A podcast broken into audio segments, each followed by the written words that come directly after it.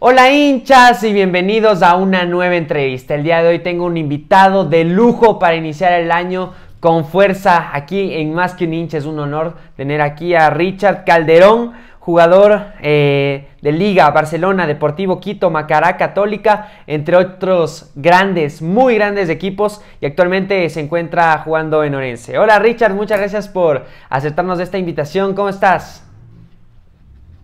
Hola amigo, ¿cómo estás? Muchas gracias por la invitación, por ser parte de tu programa.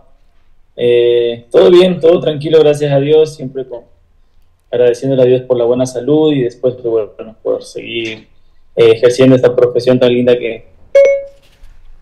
Claro, cómo no, esta, esta entrevista la vamos a pasar bien, hablando de fútbol, que es lo que nos gusta, nos gusta a todos el fútbol y bueno, vamos a, vamos a ver eh, empecemos, cuéntanos eh, cómo fueron tus primeros pasos en las canchas, cómo fue tu niñez.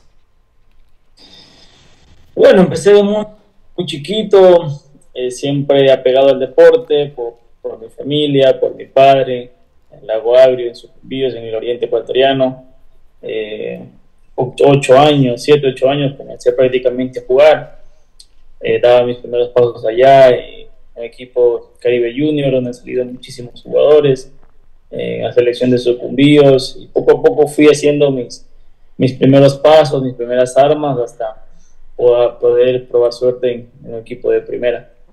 Así es, ¿cómo te apoyaron tus padres eh, con la idea de que querías ser futbolista? ¿Les gustó esta idea de eh, salir a la ciudad, a, otro lugar eh, un poco más grande, por así decirlo, donde es difícil y tal vez tuviste que salir con una edad temprana a cuidarte solo, por así decirlo. ¿Cómo, cómo, cómo vivieron esto tus padres, tu familia?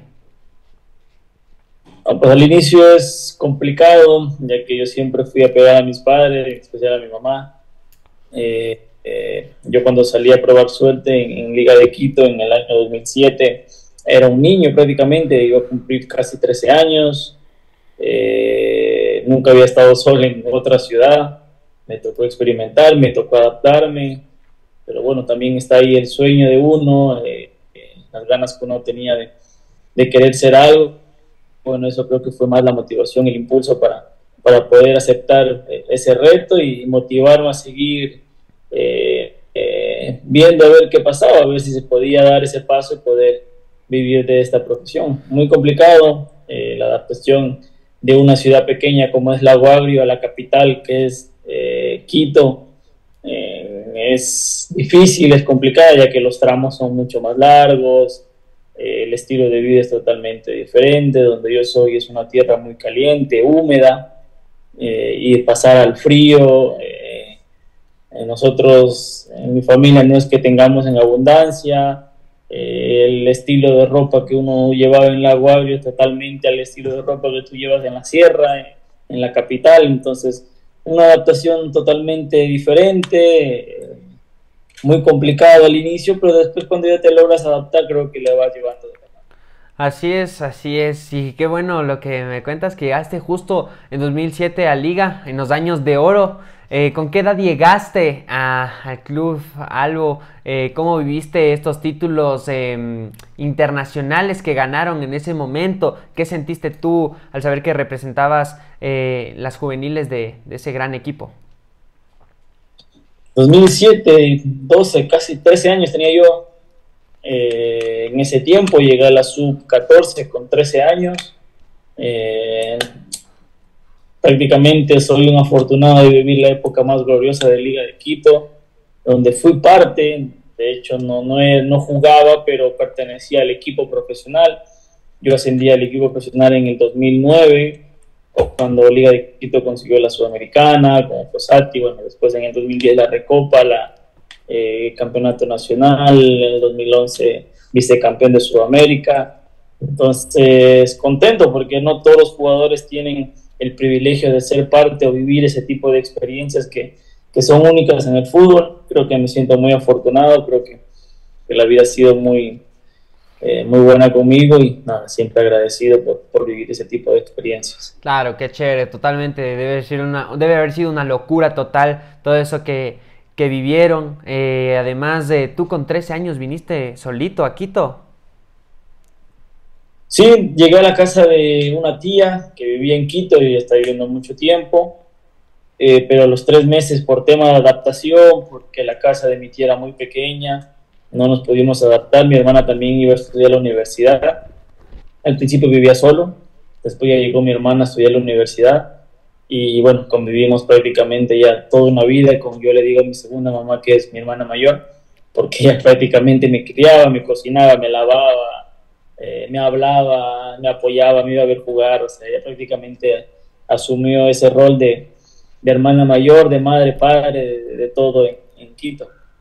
Qué chévere, qué chévere. Y para, claro, para eso están eh, los hermanos, para apoyar, para seguir que sus hermanos cumplan sus sueños. Eh, qué locura, como te vuelvo a decir, que hayas llegado y que fue un privilegio total, como dices, que eh, vivas todos los títulos, todos esos momentos gloriosos de liga. supongo que fue una emoción brutal ver cómo el equipo iba creciendo, porque dejó el nombre del Ecuador totalmente en alto después de esa Libertadores, por lo menos la Libertadores fue una, una bomba, yo creo que mundial, y fue una locura que hayas pertenecido y estés y hayas estado ahí eh, disfrutándolo. Richard, cuéntanos eh, como un pequeño resumen de tu trayectoria. Sí, como te dije, afortunado de vivir ese tipo de cosas, ¿no? Y bueno, eh, mi trayectoria ha tenido de todo, como es la vida, ¿no? Así es. Altos, bajos, cosas buenas, cosas malas, cosas que uno ha ido aprendiendo, cosas que uno ha ido mejorando a medida que pasan los años. Soy una persona ya de 29 años, cerca por cumplir los 30, creo que he pasado de todo en mi carrera, eh, he pasado de tener club a no tenerlo, a que nadie se interese por ti, a que todos los clubes se interesen por ti. Son etapas que le agradezco a la vida por, por hacerme vivir, porque eh, cuando yo tenía en el 2013 y desde junio hasta finales del 2014 no tenía club, no se interesaba ningún club por mí. Busqué por todo lado, pero no, no se abrían las puertas. Y en el 2015, cuando fui a Deportivo Quito y comencé a tener eh, algo de fama, comencé a ganar dinero en el fútbol, eh, eh, comencé a valorar mucho más mi profesión, comencé a valorar mucho más las cosas que me daba el fútbol y eso me ha convertido en la persona que soy hoy, que llevo jugando prácticamente ya eh, ocho años seguidos en, primera división y llevo desde el 2011 haciendo una carrera de futbolista profesional. Entonces, eh, es un resumen de, como te comentaba, de muchas cosas buenas, muchas cosas malas, como es la vida. Y nada, que hoy por hoy trato de disfrutar mi profesión al máximo. Así es, ¿cómo vivías, cómo superabas esos momentos cuando ningún club se, interesaba por ti, entrenabas por tu cuenta? Eh, ¿cómo, cómo, cómo, te motivabas a ti para hacer, eh, seguir mejor y que eh, todos los clubes se vuelvan a interesar por ti? Son momentos complicados, difíciles. había días o semanas que me levantaba muy motivado y decía que cualquier rato se iba a presentar la oportunidad de volver a jugar, de que algún club se interese por mí. Yo ya había jugado en primera división en el 2011 en Liga de Quito. Entonces, pero había semanas donde la cabeza te juega factor importantísimo y te decía, ya, ya es hora, no lo vas a lograr, cosas así, ¿no? Pero ahí viene la familia, ahí viene mi padre, más que todo mi padre, que mi padre siempre estuvo al lado mío y me decía, si otros jugadores pueden llegar, tú, ¿por qué no? ten paciencia, sigue entrenando, es más, levántate de la cama a 7 de la mañana, 8 de la mañana, vamos a entrenar, vamos a correr. Y, bueno, y eso es lo que yo me llevo. Eh, obviamente había familiares también que me decían, ya dedícate a estudiar al 100% y trata de graduarte para que puedas conseguir algún trabajo en el futuro y puedas estar bien. Eh, pero yo en ese tiempo, mi hijo ya había nacido, entonces... Eh, era algo más. Yo decía, no, para mí no es estar sentado en una oficina, no es estar dependiendo de algún trabajo, eso no es lo mío. Lo mío es jugar al fútbol, es el ton que me dio, entonces a luchar. Y bueno, tanto insistir, tanto pedirle a la vida, pedirle al fútbol, el fútbol me devolvió, ¿no? Y bueno, mírame, estoy acá ahora ejerciendo esta profesión. Qué chévere y qué palabras más motivadoras que nos acabas de dar. Eh, así es, así es como tú dices, si es que hay ganas los sueños siempre se cumplen. Hay jugadores que han llegado ya eh, a, ser, a debutar, por así decirlo, en el fútbol profesional y de primera división a una edad avanzada, como es el caso de eh, Pedro Pablo Perlaza, ¿no? Que él no fue... Eh, debutó joven como la mayoría de jugadores que se podría decir. Y es así, si es que tienes ganas, eh, siempre, siempre hay la oportunidad y que bueno, aquí estás, aquí estás luchando y siendo un jugadorazo. Eh, Richard, jugaste en equipos muy grandes del Ecuador con una rivalidad gigantesca como son Liga y Barcelona. ¿Qué se sintió representar a estos dos equipos y cómo vivías estos partidazos, por, decir los clásicos? Pues sí, tuve la, suerte de, jugar en, en los dos equipos, creo que son de más repercusión en el país, eh, jugar, enfrentarnos con, estos rivales, creo que son experiencias diferentes, totalmente diferentes. Eh, Liga de Quito se vivía de una forma y cuando estaba en Barcelona la gente te exigía a dar algo más, te exigía eh, a conseguir algo más, ¿no? como te digo, como lo dije siempre lo voy a seguir diciendo, soy un afortunado de poder vivir ese tipo de cosas, de haber vivido, espero seguir viviendo, espero seguir, eh, porque no volver a repetir, ¿no? Eh, creo que tengo la capacidad para poder, para poder hacerlo y poder regresar a uno de esos equipos o, y mejorarlo, ¿por qué no? Así que, que nada, creo que son experiencias únicas que te da la vida, son las hinchadas, los clubes, eh, también los, los, momentos de cada club eran totalmente diferentes cuando yo estaba en el 2000 11 cuando yo estaba en Liga de Quito y enfrentaba a Barcelona. Barcelona no andaba bien, no había sido campeón hace muchísimos años. Entonces no era la misma exigencia estar en ese tiempo en Barcelona que estar en, Liga de Quito, ¿no? Eh, pero en el 2016 las cosas cambiaron cuando estaba en Barcelona, cuando fuimos campeones. La, la Liga de Quito era diferente porque Liga de Quito estaba peleando en la parte de abajo de, de los últimos lugares y Barcelona estaba peleando por ser campeón. Entonces, eh, son momentos de cada club que, cada año que se vive totalmente diferente y son cosas buenas que uno le va llevando también en la cabeza. Claro que sí. Cuando, ¿qué sentías cuando tenías que anotar en la, en, la portería de tu, de tu anterior equipo? Eh, ¿qué, qué, qué, emociones tenías ahí? Que tenías que, eh, por así decirlo, que la hinchada, que las dos hinchadas te querían, pero tenías que, por así decirlo, dañar alguna. No, nada, yo creo que primero los goles son, bueno, yo juego en una posición donde los goles no son algo del día a día conmigo.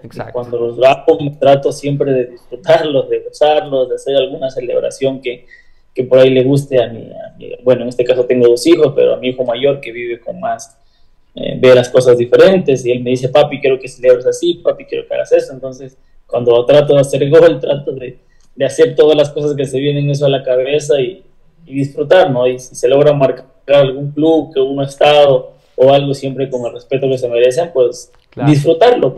En lo personal no, no, no soy mucho de, estar siempre con el gol, pero cuando los hago trato de, disfrutar. Ah, muy bien, está perfecto. En todos los equipos que estuviste, eh, ¿cuál te gustó más? ¿En cuál disfrutaste más y por qué? Sería un poco egoísta de mi parte poder decir, elegir uno, porque creo que cada club que donde yo he estado siempre me han hecho sentir bien, me han abierto las puertas, me, han dado, de, como se dice normalmente, me han dado de comer y toda, yo siempre soy una persona agradecida y, donde me abren las puertas siempre van a tener mi, agradecimiento, ¿no? Eh, creo que todos los clubes donde yo he estado he pasado de buena forma, he tratado de disfrutar al máximo.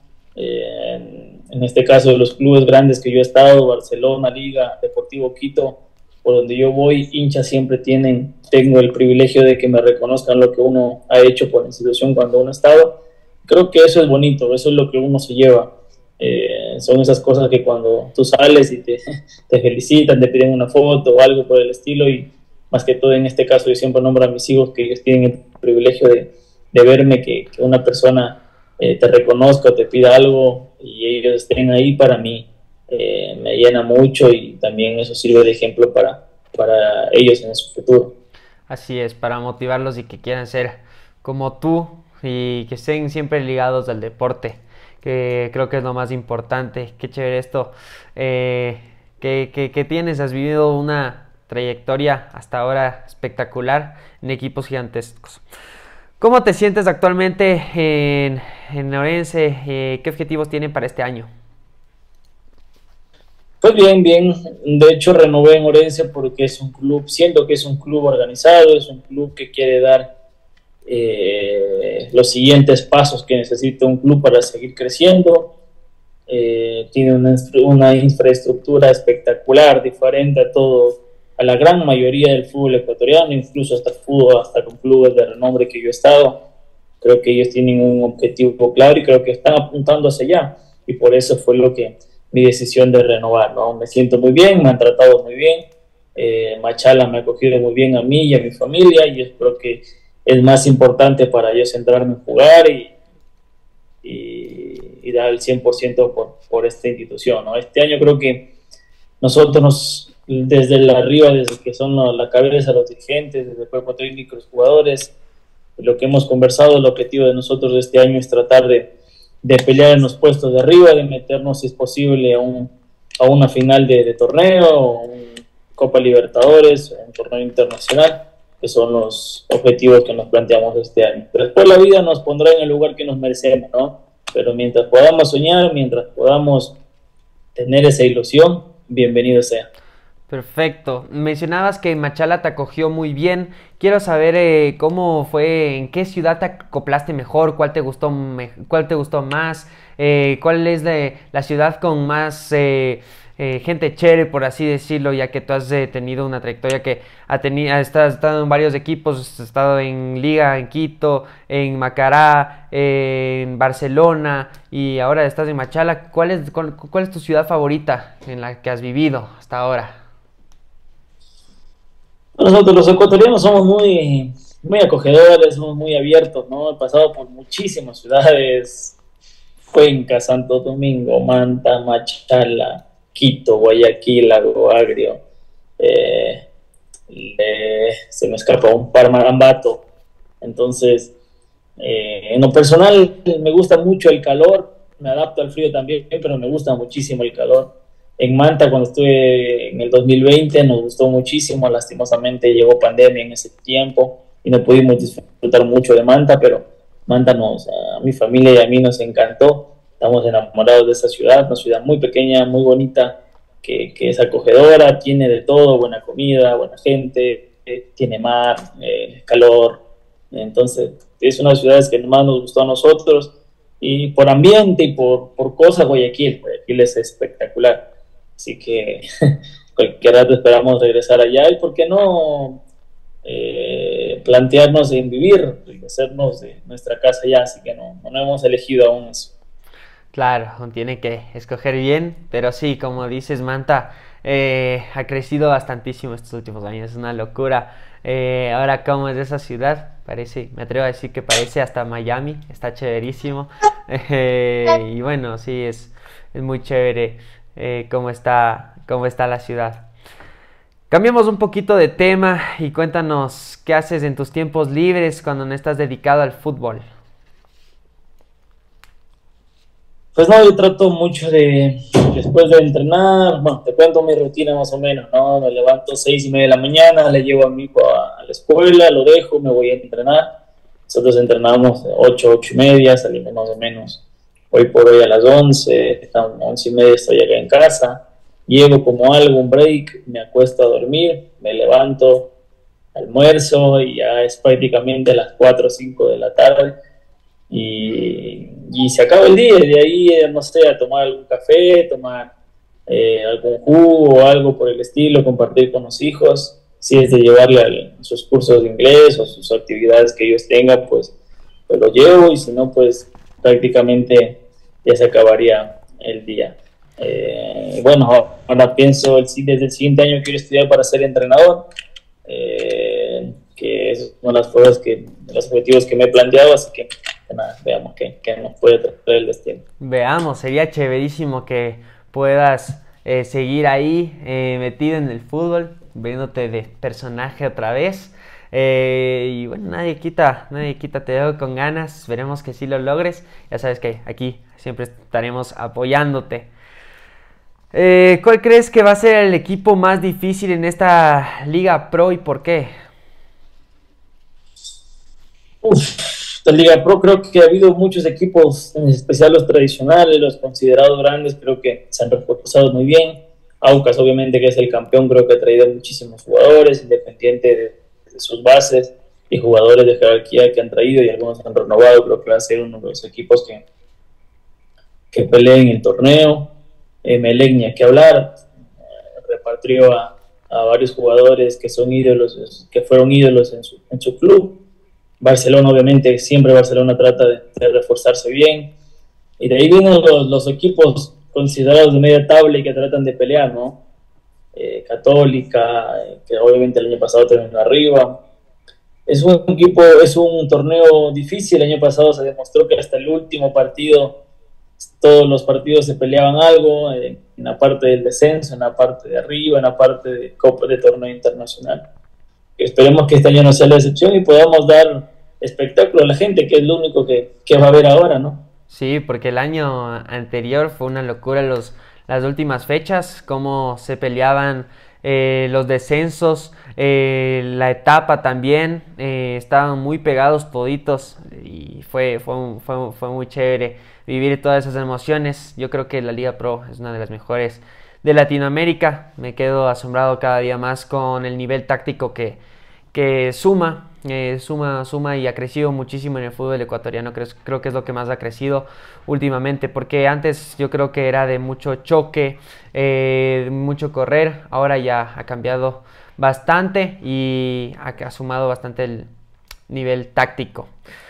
¿Cuál ha sido eh, un sueño que ya cumpliste y cuál te falta por cumplir?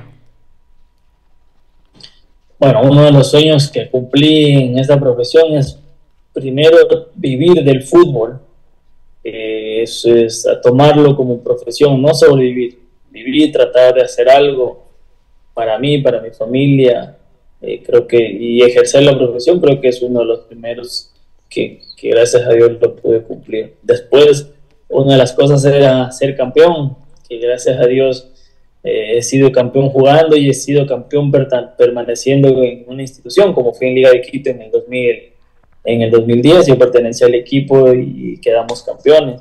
En el 2016 fui campeón con Barcelona. Eh, después una de las cosas que, quiero cumplir es jugar fuera en el extranjero. Quiero tener una experiencia en el extranjero. Este año tuve la posibilidad de irme. Pero no quiero irme por irme. Quiero llegar a un club ordenado. Quiero llegar a un club donde esté bien, donde esté tranquilo. Tuve la oportunidad de irme a, a Perú y a Bolivia, pero las instituciones que, que querían vi que, no eran lo que yo estaba buscando y preferí obviamente seguir en el proyecto Orense. Después, una de las cosas que, que, siempre tengo en mi cabeza es llegar a la selección. Quiero llegar a la selección.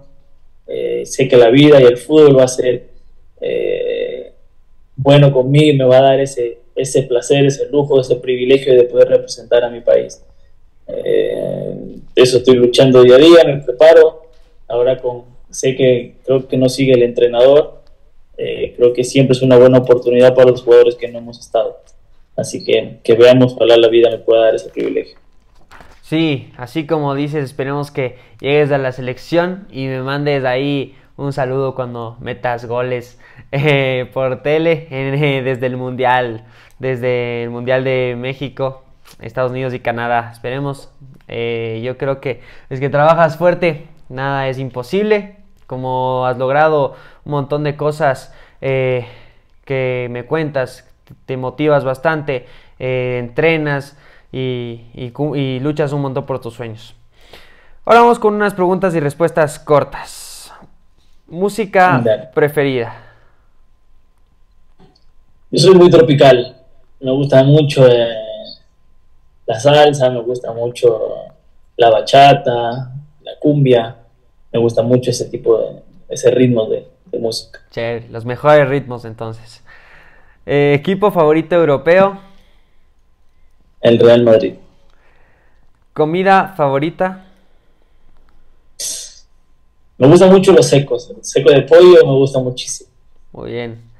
¿Estadio favorito? ¿A nivel mundial o nacional? En, el que has jugado.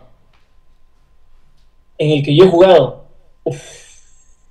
El, el Monumental. Monumental. A reventar. Ídolo. Ronaldinho. Mejor amigo que te ha dejado el fútbol. tengo muchos. Tengo un par. Me llevo mucho con, con Charles Vélez.